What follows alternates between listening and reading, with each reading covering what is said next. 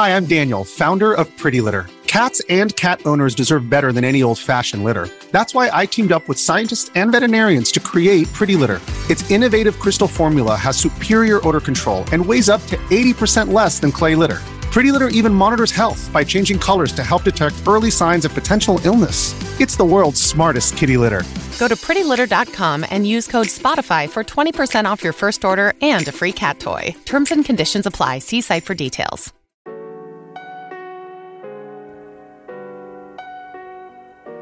Hola a todos, soy Víctor Abarca y estás escuchando Expreso con Víctor, el podcast diario sobre tecnología, tecnología que importa y cultura digital.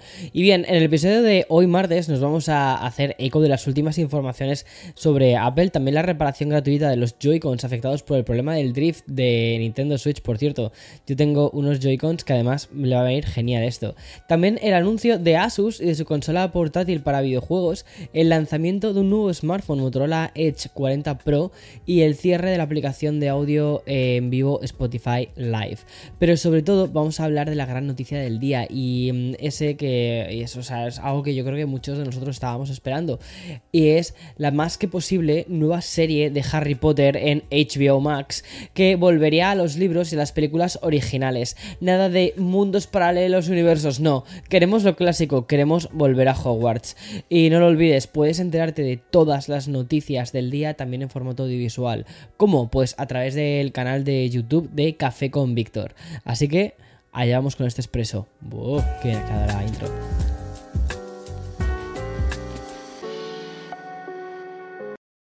This episode is brought to you by Reese's Peanut Butter Cups. In breaking news, leading scientists worldwide are conducting experiments to determine if Reese's Peanut Butter Cups are the perfect combination of peanut butter and chocolate.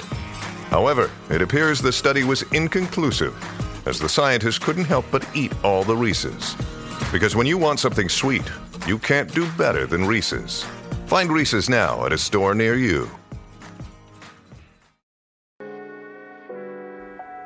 Bueno, empezamos bastante fuerte porque tal y como han informado en Mac Rumors, Abel en principio habría suspendido, decidido suspender, mejor dicho, la producción de los procesadores de la serie M2 a principios de este 2023. ¿Y el motivo? Bueno, pues básicamente una caída de la demanda de los MacBook. Esta recesión del mercado de ordenadores, que ya te he ido comentando en Expreso con Víctor, pues también parece ser que habría afectado a Apple y estaría sufriendo una disminución en la venta de los Macs. Y es que la caída en la venta de los Mac ha llevado a una disminución del 5% de los ingresos en Apple en el primer trimestre del 2023, aunque los ingresos del iPad, atención, eh, aumentaron en un 30%, pues los ingresos del Mac han disminuido debido a la falta de nuevos lanzamientos en los últimos meses de este 2022.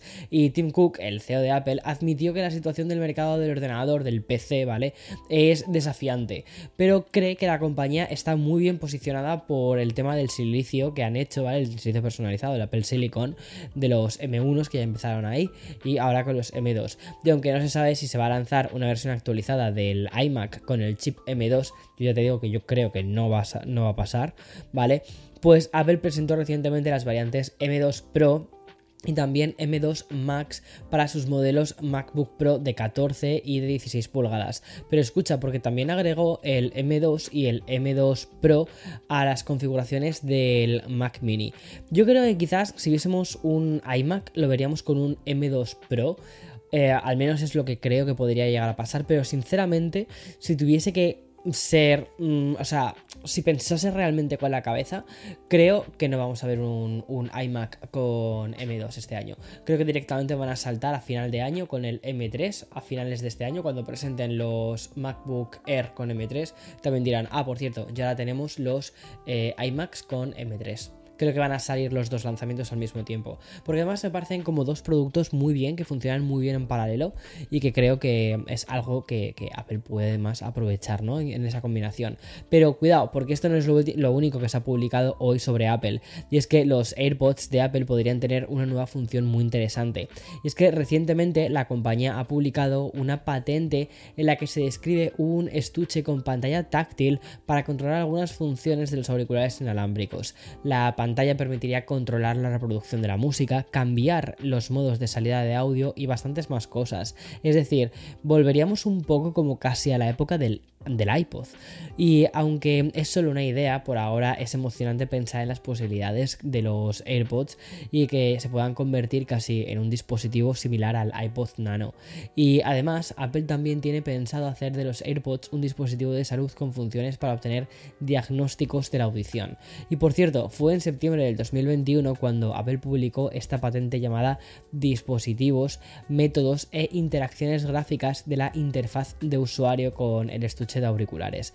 Curioso, y en esta se detalla cómo el estuche de los, de los AirPods podría incluir la pantalla táctil para realizar estos, estas acciones, estos controles. Bueno, y si es jugador de Nintendo Switch, seguramente hayas experimentado el, molesto problema del drift de los Joy-Cons. Y la buena noticia es que Nintendo ha tomado medidas para solucionar este problema, ofreciendo reparaciones gratuitas para los mandos afectados. Nintendo ha anunciado en su página de soporte que va a ofrecer una reparación gratuita para los Joy-Cons afectados con el problema del drift, incluso si la garantía del fabricante ya ha expirado. Y la medida se va a aplicar a los consumidores que hayan comprado el producto dentro del espacio económico europeo, Reino Unido o Suiza. Los usuarios de Nintendo Switch Lite también se van a ver beneficiados por esta bueno, pues por esta decisión.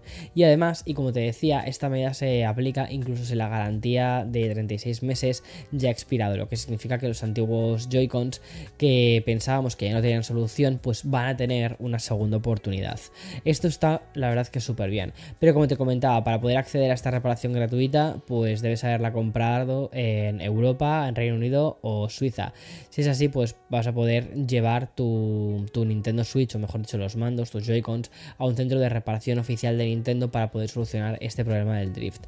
De todos modos, es importante que tengas en cuenta que no siempre, ¿vale? Se van a reparar los mandos de forma gratuita. Por ejemplo, si han sido dañados por accesorios no oficiales por uso comercial o si el mando ha sido directamente abierto, modificado o reparado por una persona o compañía que no tiene una relación profesional con Nintendo o sus responsables autorizados, entonces el mando te van a decir que no te lo reparan. Y siguiendo con noticias relacionadas con la industria de los videojuegos, pues quiero contarte que dentro de poco vamos a tener nuevo hardware y tiene muy buena pinta porque Asus ha anunciado que está trabajando en su propia consola portátil de juegos llamada ROG Ally. Y este dispositivo va a contar con un chip AMD Ryzen personalizado y va a ejecutar el nuevo sistema operativo Windows 11. Además, también puede conectarse a una GPU externa para mejorar su rendimiento. Y aunque desde Asus no han compartido más detalles, por ejemplo, sobre el precio o la fecha en la que van a lanzar este producto, que conocemos que la pantalla táctil de 7 pulgadas de este ROG Ally es más pequeña que la del Steam Deck, pero tiene una resolución más alta, es una resolución 1080 y una frecuencia de actualización de 120 Hz. También va a ser más ligera y más liviana que el dispositivo de Valve. Y esta nueva consola portátil de Asus pues va a significar que a diferencia de la Steam Deck se van a poder ejecutar la mayoría de los juegos que, o sea, dentro del hardware de esta Ali. Y aunque todavía no se sabe cuánto va a costar esta, este producto, la compañía ya ha puesto a nuestra disposición la posibilidad de registrarnos para recibir una alerta cuando comiencen los pedidos anticipados. Sinceramente, ya sabes que me encantan las videoconsolas portátiles, soy un fan de la Nintendo Switch, sobre todo el modelo Lite y he estado pensando varias veces, así como tonteando con la idea de pillarme un Steam Deck. Pero ahora viendo la ROG Ali, la verdad es que se antoja como una muy buena alternativa a esta. Así que creo que voy a esperar. Bien, y hoy también tenemos que darle la bienvenida a un nuevo smartphone que es el Motorola Edge 40 Pro. Bueno, el teléfono de Motorola se presenta como una gran alternativa en un mercado cada vez más saturado y para poder hacerse un hueco la compañía lo que ha hecho ha sido perfilar un diseño con pantalla curva pero hacia adentro y sobre todo una pantalla de 6,67 pulgadas y hasta 165 Hz de refresco. Y además Motorola ha implementado dentro de este nuevo dispositivo con, o sea, va a ser el primer Motorola en ofrecer Dolby Vision HDR y HDR10 Plus. Y siguiendo con sus características el Edge 40 Pro viene equipado con el procesador Snapdragon 8 generación 2 de Qualcomm, es decir, ya sabes que al final aquí Motorola está yendo como que dice pues a por todas y además Motorola ha incluido una serie de prestaciones técnicas y mm, lo convierten además en el Android con la RAM y con el almacenamiento más rápidos de la actualidad. Y bien, este Motorola Edge 40 también se presenta con una batería de 4600 mAh y 125 vatios, es decir, se puede cargar por completo en tan solo 23 minutos. Y en cuanto a la parte de cámara, realmente, o sea, aquí es bastante estándar dentro de lo que son los teléfonos de gama alta. Tenemos tres cámaras, básicamente la principal es de 50 megapíxeles y luego la cámara trasera. Sí que va a tener grabación 8K, 30, 30 frames por segundo, 4K en HDR 10 eh, Plus, lo cual está bastante bien. Y mm, vale, solo se va a comercializar de momento en Europa y América Latina, lo cual deja, deja fuera completamente de la ecuación a Estados Unidos. Y el precio de salida no está nada mal, son 900 euros, o sea que para, para el producto que, que es, tiene, tiene bastante buena pinta. Bueno, ¿y te acuerdas de Clubhouse? Esa estrella fugaz que, vimos eh, de forma muy rápida dentro de lo que es la historia de Internet y que generó una obsesión tecnológica por las aplicaciones de chat de audio. Bueno, en realidad es posible que quizás no te acuerdes y, lo entiendo perfectamente porque estábamos confinados y el entretenimiento era pues puramente doméstico. Bueno, pues fruto de esta obsesión, todas las grandes eh, compañías quisieron replicar un poco el, el éxito fugaz de Clubhouse y lanzaron sus propias aplicaciones. Y una de ellas, de hecho, nos vino de la mano de Spotify, compañía que hoy ha anunciado el cierre de esa aplicación de audio en vivo.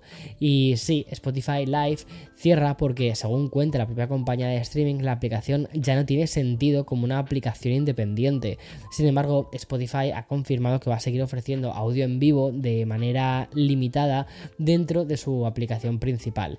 Y como te contaba, Spotify lanzó la aplicación en en 2021 bajo el nombre de Green Room y en respuesta a este mencionado eh, Clubhouse. De hecho, los meses en los que el mundo se obsesionó con las aplicaciones de chat, de audio, hicieron que Spotify comprase el servicio de audio en vivo Betty Labs y posteriormente Green Room pasó a llamarse Spotify Live y lo trasladó a la aplicación principal de Spotify para hacerlo un poco más visible. Y con este cierre de Spotify Live, la compañía sueca se suma a Meta, a Reddit y también a Amazon, empresas tecnológicas que han eliminado o recortado de algún modo sus productos relacionados con el audio. Y ya para el final he dejado lo que puede ser una de las grandes noticias del año. Y no solo a nivel audiovisual, sino, o sea, ya incluso como ha dicho eh, Bloomberg, eh, Warner Bros. Discovery está cerca de cerrar un acuerdo con JK Rowling en fin, para desarrollar una nueva serie de HBO Max sobre Harry Potter. Pero ojo, no estamos hablando de un spin-off, ¿vale? Y tampoco de precuelas y secuelas o universos expandidos, paralelos, nada parecido, no. Sino que la serie eh, volvería a las películas y a los libros originales. Es decir, una serie de siete temporadas donde cada una de ellas trataría en profundidad un libro de la saga de, Harry Potter. Hay que tener en cuenta que, aunque el último libro se dividió en dos películas, normalmente los libros de Harry Potter cuentan con, más de 500 páginas, excepto los primeros, que eran más delgaditos. Y mm, hacer una adaptación a la, televisión, pues lo que haría sería que cada temporada explorase aún más el mundo creado por, por Rowling es curioso porque yo creo que, por ejemplo, en, la segunda película, o perdón, en la segunda, en la última película que se dividió en dos, ¿vale? Creo que se tiene un formato más serie, porque creo que el total, si lo sumas, el tiempo eran como 6 horas, 7 horas, que eso más o menos es como una casi miniserie. Podrían expandirlo un poquito más y convertirlo en 9 capítulos de una hora, hacer un The Last of Us más o menos, y así hacerlo con todos los episodios, con todos los capítulos o las temporadas de los libros. Ahora, ¿da para tanto o lo que van a hacer es estirar realmente un chicle que no merece ya la pena tanto estirar porque ya se ha estirado bastante. No lo sé, pero Warner es consciente de la propiedad intelectual que tiene y por esto quiere volver al mundo mágico a pesar de, lo cercano que de las películas originales que hacen nada que se hicieron. Pero es que hablamos de una saga que ha vendido 600 millones de libros y 8 películas que han generado en taquilla casi 8 mil millones de dólares. Y esto obviamente a Warner que le costó una pasta, pues quiere rentabilizarlo todo lo que puedan. ¿Y a ti qué te parece? ¿A ti te gustaría ver un remake de estas películas en formato serie? No sé, me parece que es algo interesante. Sobre todo además ahora que curiosamente JK Rowling que está tanto en el candelero por el tema del videojuego de Hogwarts y por las opiniones que ella suele verter en, Twitter acerca de los derechos humanos.